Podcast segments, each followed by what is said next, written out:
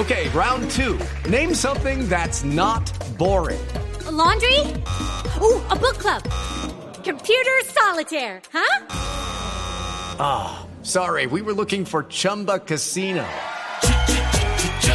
That's right. ChumbaCasino.com has over 100 casino style games. Join today and play for free for your chance to redeem some serious prizes. ChumbaCasino.com. No purchase necessary. Where prohibited by law. 18 plus terms and conditions apply. See website for details.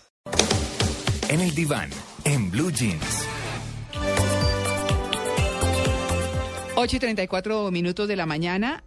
Bueno, ocho cosas que no hay que decirle a los papás con edad avanzada. Eh, pues sí, es decir, hay temas que son complicados, bien sea de salud o de salud física o bien sea emocionales, de pérdidas de personas. Bueno, no sabemos exactamente eh, cuál de tantas cosas que uno a veces cree que prudentemente debe decir, no, no hablemos con nuestros papás de eso, están muy viejitos o les puede ocasionar un problema o, en fin, cualquier cosa de ese estilo. Vamos a hablar con el médico psicólogo en hipnoterapia Andrés Pereira para abordar este tema. Doctor Pereira, muy buenos días. Muy buenos días, María Karen. Muchas gracias por la invitación. Bueno, ¿cuáles son esas cosas de las que no debemos hablar con nuestros padres? Pues avanzados, de Bien. edad avanzada. Eh, bien, hay muchas cosas que uno tiene que tener en cuenta, más que, que, que son temas que pueden generarle frustración realmente en la vida de ellos. Hmm. Cuando hablamos de esas ocho cosas, tiene que ver mucho con ciertas características que ellos van perdiendo, ¿sí? Como memoria, su atención, como ciertos cambios que ellos van teniendo en la vida a nivel psicológico, biológico, social. Entonces, algunas de esas cosas pueden ser referentes a la memoria, ¿sí? Pueden hacer referencia a la memoria. Ah, sí, por Como- ejemplo, pero papá, usted ya me ha hablado de eso. Exactamente. Mm. Son frases como que, eh, eh, pe- pero papá, ya hablamos de ese tema. O, o mamá, pero ya te dije eso. Esas frases son frases que le ayudan a ellos a recordar que hay un deterioro, por decirlo de alguna forma, o que realmente ellos puede que no eh, lleven la hilaridad de una conversación. Mm. Entonces frases como, pero ¿cómo, ¿cómo puedes no recordar lo que te dije? Esas frases, pero que puede ser como, pero papá, ¿cómo tú no puedes hacer eso? Ante Sí. algunas actividades físicas.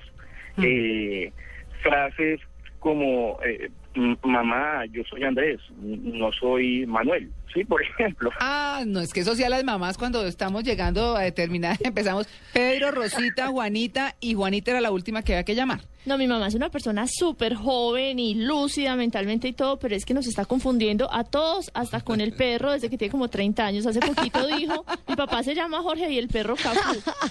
Y nosotros la estábamos llamando y me va diciendo, sí, nena, espérate que tengo que dejar encerrado a Jorge.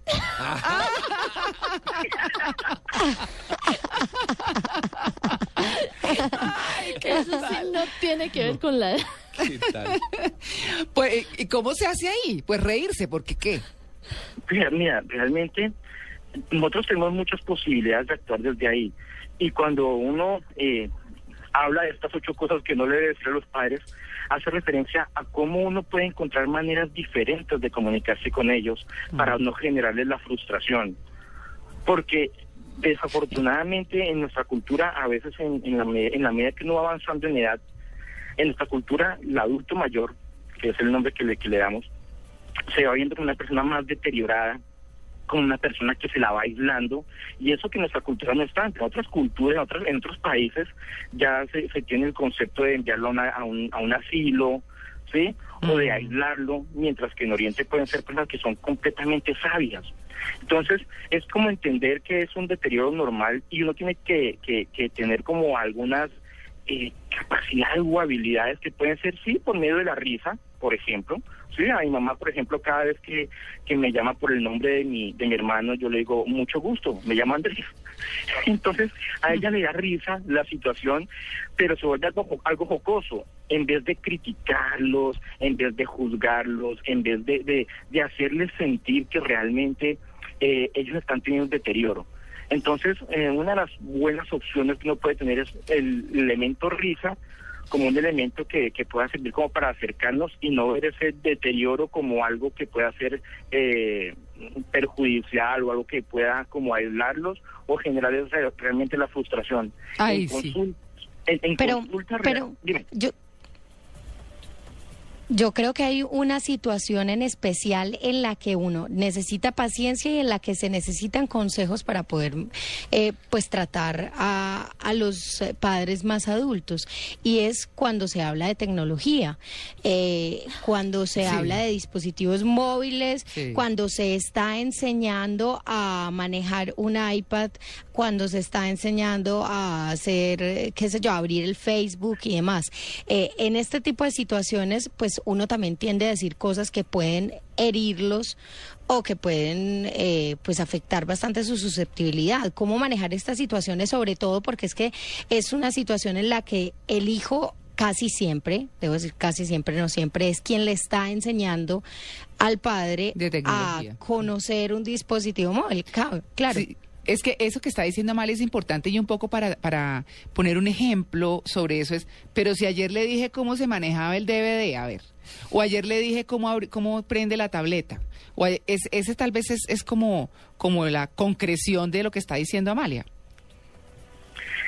Tiene, tienen toda la razón, además que, que todavía no, ellos todavía no se adaptan a cierta, a ciertas eh, nombres de aparatos, ¿no? Todavía sigue siendo el, el VHS o el Betamax, por ejemplo, en vez del Que eso era lo más sofisticado, el Y que Betamax. además desde que lo compraron está marcando las 12.00 y parpadeando. Sí, Nadie aprendió a cambiarle la hora a esa vaina. sí, sí, sí. lo, lo- lo más curioso de este caso es que, por ejemplo, eh, yo un día eh, le regalé un teléfono a mi mamá, pero un teléfono un poco más sofisticado y, y ella decía, yo me siento más cómoda con el teléfono que uno lo oprime el botón y ya llaman. Entonces, ¿qué es lo que tiene que hacer uno como, como hijo? Obviamente, ayudarles a, a configurar el teléfono de una forma que sea más fácil para que ellos puedan hacer llamadas más rápido. En la medida que ellos van agilizando ese proceso de aprendizaje, van encontrando otras formas y otros caminos de utilizarlo. Obviamente, hay, por ejemplo, en, en esto de los controles, de la tecnología, hay controles que son controles universales. Por ejemplo, yo realmente eh, me, todavía me embolato un poco con los controles cuando me pasan dos controles y uno es para el televisor, otro es para el DVD, otro es para el, para el satélite. ¿Cómo será uno con los padres entregándole tres controles?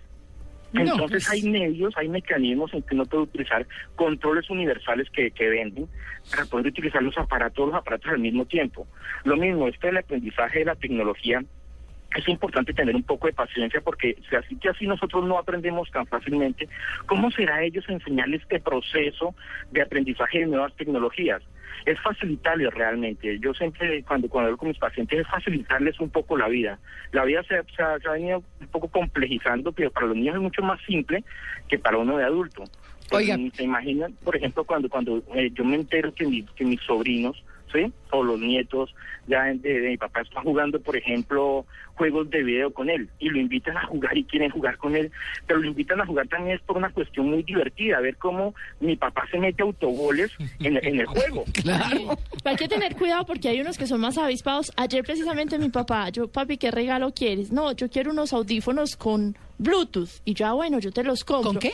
Con Bluetooth. Ah, O sea, ya, ya. sin cable. Yo, bueno, yo te los compro. Bueno, nena, pero acuérdate que los audífonos necesitan el radio con Bluetooth. O sea, más avispado porque los audífonos uno se los regala. Claro. Pero el radio también.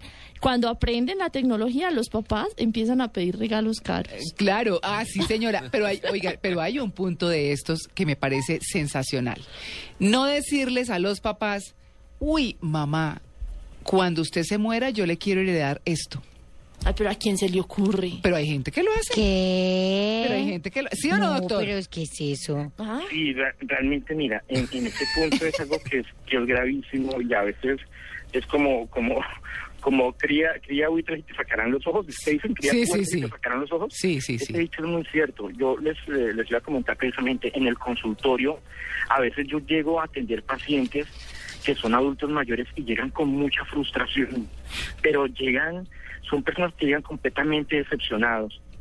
Y cuando los hijos lo traen, uno supone que los hijos los llevan a consulta porque quieren verlo mejor, porque quieren eh, como ayudarles en su proceso de envejecimiento, pero cuando uno se sienta a hablar ya solo con el adulto mayor, se da cuenta de la cantidad de historias que hay detrás de esto, la historia de una herencia, la historia de ciertas situaciones, entonces los adultos mayores ya no tienen en otra forma de, de generar un trastorno emocional que es lo que los, los hijos empiezan a ver como un malestar y un trastorno al que hay que llevarlo a consulta, pero tiene que ver mucho a veces con esas cuestiones de, de herencia, de lo que van a dejar, y es importante, este punto es importante tocarlo a veces porque, porque nosotros no somos inmortales, y más ellos en la medida que van creciendo van entendiendo que ya su, su proceso de vida eh, en deterioro va, va acercándose el punto en que uno va, en que van a morir. Pero uno tiene que tener formas de utilizar y de hablar con ellos para poder llegar a esos puntos. Sin ir más lejos eh, ayer hablaba con, con mi mamá y, y me tocaba el tema pero no estaba hablando absolutamente de nada concreto acerca de la muerte. Me decía ¿por qué es que cuando yo me muera ¿sí? Usted no tiene que preocuparse por nada porque eso ya, eh, la caja de compensación se va a encargar de, eh, de mi entierro. Era lo que me decía. Ahora, si lo quieren hacer más lujoso, eso ya depende de ustedes, me lo, lo decía así. Claro. Pero entonces, ¿qué es lo que pasa? Ellos son, ellos son consecuentes, son coherentes con que el deterioro se va acercando y que, y que obviamente no somos inmortales. Pero lo interesante aquí es llegar y permitir que ellos toquen el tema para si quieren uno abordar el tema acerca de la muerte, acerca de la herencia, acerca de qué nos va a dejar, pero no es tocarlo tan fuertemente como bueno, un día que estamos en un almuerzo familiar y decir, bueno, entonces venimos acá para arreglar una vez lo de la herencia. Uy. No, es como, Sí. así, así es que hacen familias, hacen reuniones para, para hablar de esos temas, y es como matar al, al, al, al pobre señor, a la pobre señora. Claro. Entonces, ellos van a tocar el tema en algún momento. Cuando toquen el tema, ahí uno puede estar preparado y decir, bueno, vamos a preparar esto y dígame dónde es que están los papeles para saber cómo es que vamos a solucionarlo. Claro. Pero es importante que ellos en algún momento lo toquen. Ellos lo van a tocar, porque es más, cuando los padres se, se, se, se enojan, dicen, porque cuando yo falte, se van a dar cuenta, ahí es cuando dicen, ah, bueno, ya que estás pensando en eso, podríamos hablar un poco de la herencia. No, no. Pero son frases realmente complicadas. Ay, María Clara, pero yo le pido que un día hagamos el programa al revés. Porque ¿Al revés? es que es muy duro que los papás le hablen a uno de eso. sí. Hay veces ellos están más preparados que uno. sí. Uno no quiere escuchar que los papás digan cuando yo me vaya, cuando... Yo pienso que es, vamos a necesitar un día que nos hablen al revés. Al revés, sí. ¿Cómo, ¿Cómo lo podemos asumir los hijos? Así Claro. como los hijos no quieren oír la- de las relaciones sexuales de los papás. Así. Sí. Ay, es que Tito, sí. Eso, eso es todo un proceso de duelo. Pero para los papás. Sí, sí, la porque, porque para uno los papás y menos los abuelitos tuvieron relaciones sexuales. Nunca, pues ¿cómo? Sí, uno no se Ah, imagina no, el tema. Por Imagínese su abuelita, ¿cómo se Por le ocurre Bluetooth. que haya algún... No, yo sí tengo, no, yo tengo clarísimo que mi abuelita tenía un hueco en la mitad de la pijama o en la sábana como tocaba en esa época. ¿Ah, sí? De verdad. Pues claro, eso era así. Pregunten y verán. Pues es que uno no le cuentan, pero es claro. Sí, eso sí era así, pero yo no llegué a ver la sábana con el hueco. Ah, qué no, pues yo me tampoco. No, pues donde las hubiéramos visto. vida, la peor grave. imagen. No, sí, no. La peor imagen. No, claro, claro. Pero mire, vamos a hacer un resumen de esto tan importante que, que nos ha compartido hoy nuestro invitado, el doctor Andrés Pereira, a propósito de las ocho cosas que no les debemos decir a nuestros papás mayores. ¿Cómo no se puede acordar de eso? ¿O cómo no se va a acordar de eso? La primera. La segunda, si usted lo intenta, usted lo puede hacer, ¿no? Pues cuando ya, digamos, hay un poco de torpeza y de cosas que no funcionan bien. Yo le mostré a usted ayer cómo funcionaba este aparato, por ejemplo, esa es la otra. Eh, ¿Qué hay que hacer para que... Espéreme. Ah, sí. ¿Qué, qué, qué hacemos si ya está, hemos estado hablando de ese tema? Entonces, por ejemplo, Ay, no, pero ese es el otro. Pero es que pasa, es que pasa. El quinto es, usted ya me dijo eso. O sea, y uno a veces lo hace automáticamente, ¿cierto? Eh, yo quiero su juego de té antes de que se muera. Ay, no. que esa era la que estábamos hablando. Callarlos o, o- o hacerles, bueno, pero pues, ponga, a ver, ¿no? Pilas. Una cosa como de esas que resulta ofensiva. Y la última, que tiene que ver o con el nombre de los hijos o con el nombre de los nietos, dice, hola, el nieto suyo se llama Estal, ¿no? Son como, como ese tipo de cosas que Puede realmente- haber otra. No me vuelva a dejar la caja de dientes en el baño, papá. Por ejemplo. Ay, no, qué pesado. Ay, Dios mío. Pues bueno, doctor Andrés Pereira, médico, psicólogo, hipnoterapeuta, hipnoterapeuta. Muchas gracias por su atención con el Blue Jeans de Blue Radio.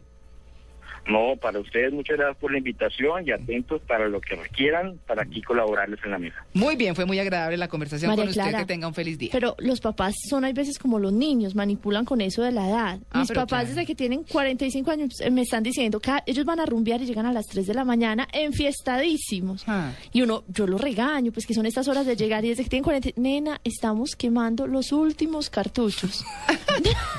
O sea, y son no, manipulados no puedo creer que le digan eso. A mí me dicen exactamente lo mismo y yo les, utili- les, les uso la misma estrategia que ellos me hacen. Es, ¿para qué te sirve el celular? Si te llamo y no contestas y no sé dónde estás y no sé qué. Entonces yo les digo exactamente lo mismo. Bueno, ¿para qué les sirve el celular si llamo y no contestan y no sé qué? Porque es que ellos también tienen que reportarse. No, están mayores para lo que les conviene, la verdad. O comienzan a escuchar solamente lo que quieren. Entonces Ah, uno es que piensa eso que, sí es que yo se creo están que quedando sorditos y no. Y yo creo que ah, ya entendí cuál es el el escuchar, ya entendí el sentido. Ah, lo que les conviene. Sí. Claro, claro, no, no, no, es que uno cree que es que se están quedando sordos. No, es lo que les conviene, lo que escuchan.